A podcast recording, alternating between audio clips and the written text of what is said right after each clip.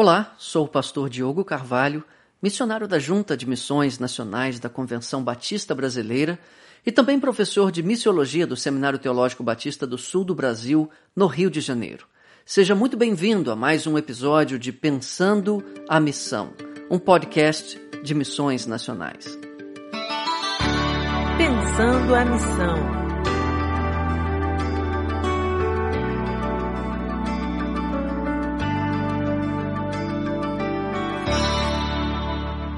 Depois de falarmos sobre discipulado comunitário e discipulado em pequenos grupos, chegou a vez do discipulado um a um.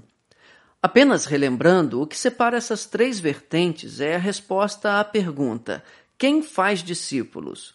Enquanto Mark Dever responderia a igreja como um todo, e Joel Kominsky, o pequeno grupo, autores como Wayland Moore, de quem falaremos mais à frente, diriam: quem faz um discípulo é outro discípulo.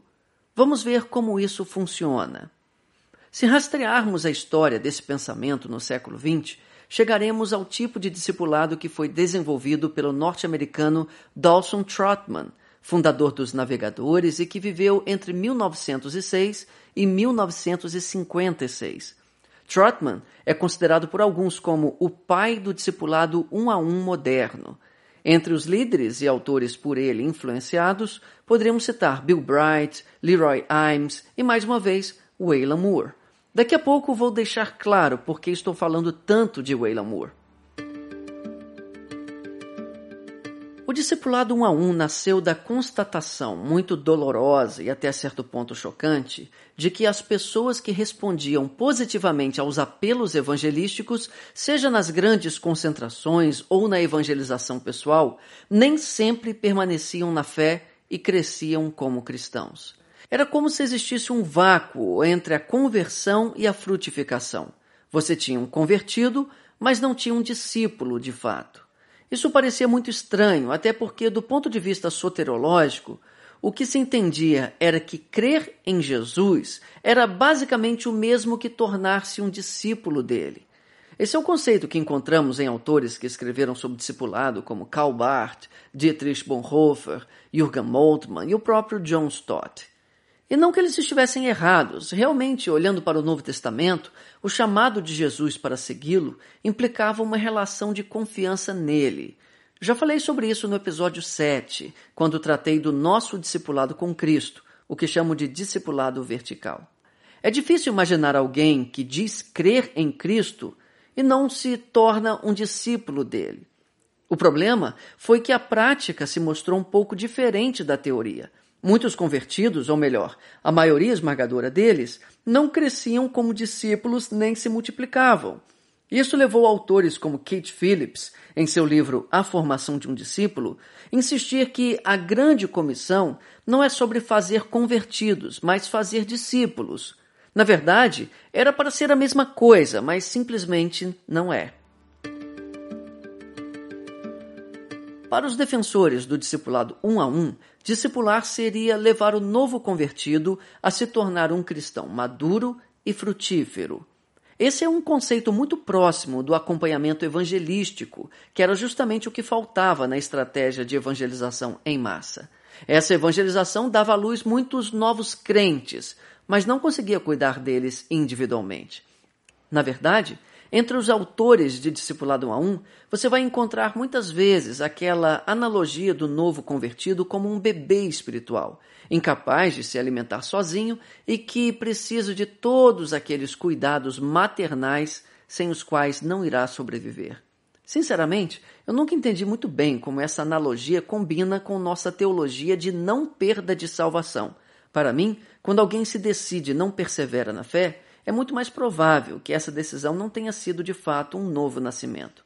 Mas isso é outro assunto. A analogia do bebê espiritual tem algum respaldo bíblico e serve para nos alertar que não basta fazer apelos evangelísticos e contar o número de decididos. É preciso cuidar deles, acompanhá-los, ou melhor, discipulá-los. Mas como isso acontece na igreja local? É aí que entra Waylon Moore. Escolher um autor para representar o discipulado um a um não é fácil, mas creio que Wayland Moore teve o mérito de traduzir os princípios de discipulado de Dawson Trotman, os quais nasceram e se desenvolveram em uma entidade para-eclesiástica, os navegadores, para a igreja local. Essa foi uma contribuição inestimável de Wayland Moore e que só a eternidade poderá medir. Dois de seus livros foram traduzidos para o Brasil: Integração segundo o Novo Testamento, Como Conservar, Desenvolver e Multiplicar os Convertidos, publicado por aqui em 1976, e Multiplicando Discípulos, o método neotestamentário para o crescimento da Igreja, de 1983. Esses livros formam uma parte considerável do alicerce da visão de igreja multiplicadora. Como batistas brasileiros, somos muito gratos a Deus pela vida e obra do nosso querido mentor do Brasil, como eu gosto de chamar Wayland Moore. Incomodado com o fato de que os esquentadores de banco eram muitos e os trabalhadores poucos, Wayland Moore defende que o caminho para levantar esses trabalhadores é o discipulado a ser desenvolvido na igreja, orientado pelo Espírito Santo. O detalhe é que esse discipulado não é algo que acontece na grande congregação, nem em pequenos grupos, mas um a um. O discípulo maduro é que deveria discipular um convertido, um a um.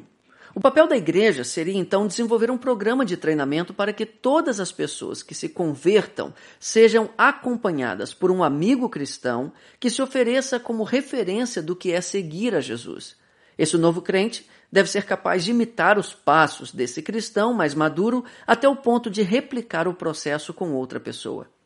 Isso é o que se chama multiplicação espiritual, princípio tão importante para os defensores do discipulado um a um. Para Moore, o plano de Deus sempre foi que sua obra fosse executada por todos os crentes, e não somente pelos pastores. Por isso, os pastores precisam superar a divisão entre leigos e clero e trabalhar para formar líderes leigos que sejam capazes de evangelizar e discipular as pessoas. Em uma de suas frases mais impactantes, Moore diz: Quando a igreja exala discípulos, inala convertidos. Acho isso genial. Quando a igreja libera discípulos para o mundo, discípulos de verdade que se multiplicam espiritualmente, ela vai receber de volta convertidos, trazidos por esses discípulos.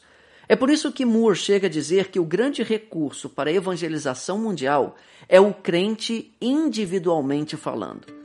Quem faz um discípulo é outro discípulo.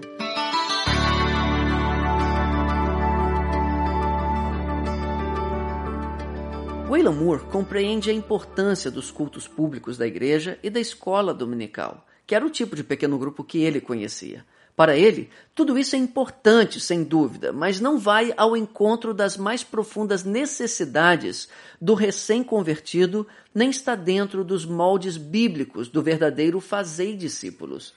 Partindo dos evangelhos, Moore enxerga que Jesus teve um ministério privado, concentrado em indivíduos, muito mais estratégico do que o seu ministério com as multidões. Para ele, se quisermos copiar o jeito de Jesus fazer discípulos, devemos treinar os convertidos para que alcancem outros. Cada cristão, um reprodutor espiritual, era um dos lemas de Dawson Trotman que Wayland Moore trouxe para dentro da igreja e que fez toda a diferença, pelo menos no contexto brasileiro. Bem, creio que Mark Dever não discordaria de nada disso. Embora enfatize o discipulado comunitário, como tratamos no episódio 8, ele também defende um discipulado no sentido de ajudar outras pessoas a seguirem Jesus, não apenas de forma corporativa na igreja toda, mas também de forma individual. Há apenas uma questão terminológica aqui, já que Dever usa para isso a forma verbal discipular ou discipling, mas o sentido é o mesmo. Em seu livro Discipulado: Como Ajudar Outras Pessoas a Seguir Jesus, em que ele inclusive cita Dawson Trotman, Dever entende que discipular alguém é iniciar um relacionamento no qual o discipulador ensina, corrige, serve de modelo e ama. Em outras palavras, discipular é exercer uma boa influência espiritual sobre alguém de modo deliberado, de forma que essa pessoa se torne mais parecida com Cristo. Com certeza, isso é algo muito próximo de uma amizade intencional para fazer discípulos que caracteriza o discipulado um a um.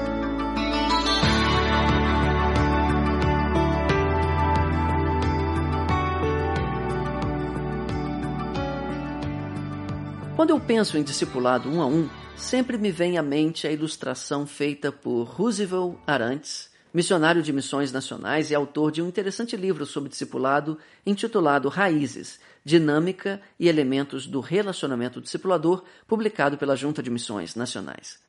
Veja só a ilustração do pastor Roosevelt. Imagine se um dia você acordasse de madrugada com uma febre inexplicável e, sendo socorrido e levado para o hospital mais próximo, se deparasse com uma sala de espera repleta de pacientes aguardando atendimento.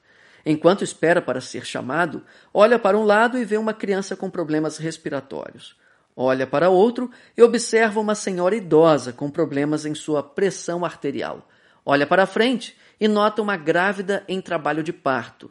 E olha para trás e encontra uma vítima de um acidente automobilístico. De repente, o enfermeiro pede a atenção de todos e diz: Senhoras e senhores, pedimos desculpas pela demora em nosso atendimento, mas estamos apenas com um médico de plantão. Ele está atendendo um por um e vai conseguir atender todos. A situação nessa noite não está nada fácil e outras pessoas continuam chegando para serem atendidas. Em poucos instantes, o médico sai de seu consultório e simplesmente diz: Diante da grande quantidade de pessoas a serem atendidas, eu resolvi juntar todos no auditório do hospital e dar uma palestra sobre como manter-se saudável. Você já entendeu tudo, não é? O discipulado, para ser efetivo, precisa se concentrar nas necessidades específicas dos indivíduos. Para isso, ninguém melhor que o indivíduo para cuidar de outros indivíduos.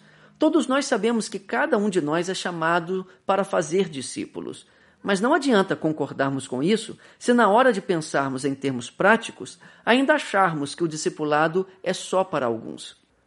Sem menosprezar a importância das outras vertentes de discipulado na comunidade e em pequenos grupos, gosto muito da visão de discipulado um a um porque, ao meu ver, ela é a que mais se aproxima da evangelização na igreja primitiva, quando todos os cristãos se viam comprometidos em pregar o evangelho e fazer discípulos assim que era para ser, e é assim que precisamos lutar para ser.